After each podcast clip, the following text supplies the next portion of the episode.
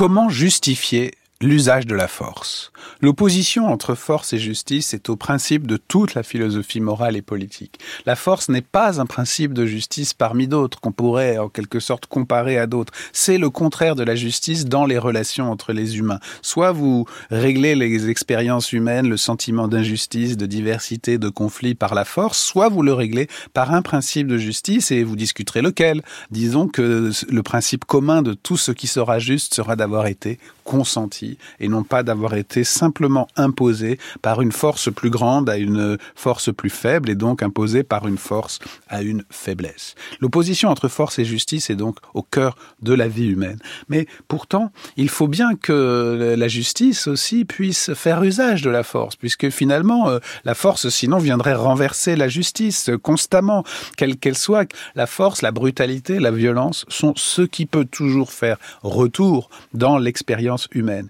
C'est pourquoi le même Blaise Pascal, qui fait partie des grands penseurs de l'opposition entre force et justice, comme deux ordres qui n'ont absolument rien à voir, expliquait aussi que la force, je cite, est une nécessité pour garantir la justice, car il y aura toujours des hommes pour s'opposer à cette justice. La justice sans force est contredite parce qu'il y a toujours des méchants.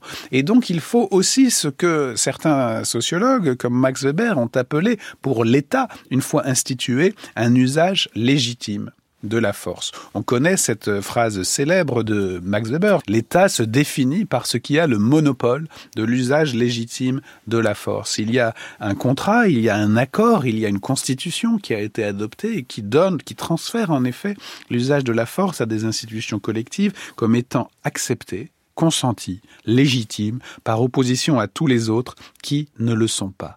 Mais cette institution de l'usage de la force est-elle faite une fois pour toutes? Comment justifier l'usage de la force dans un cadre qui le justifie en général, mais qui doit l'examiner à chaque fois en particulier? Il faut prévoir les usages légitimes de la force, sa proportion, sa contestation possible aussi, et pouvoir le contrôler justement a posteriori. Le monopole de l'usage légitime de la force ne nous dit pas quand et comment cet usage sera légitime et face à qui ou à quoi. Il y a toujours le risque même de l'intérieur d'une institution juste d'un retour de la force et de la violence ou d'un usage illégitime de la force, même dans son cadre légitime. C'est pourquoi finalement ce qu'on appelle la violation, c'est-à-dire la transgression intérieure, là où il y a un usage légitime, doit être encore plus redouté que la violence pure. C'est le cœur de la transgression parce que c'est de quelqu'un qui a un pouvoir légitime que vient l'usage illégitime, comme dans ce qu'on appelle, et ça peut arriver, les violences policières ou les violences médicales,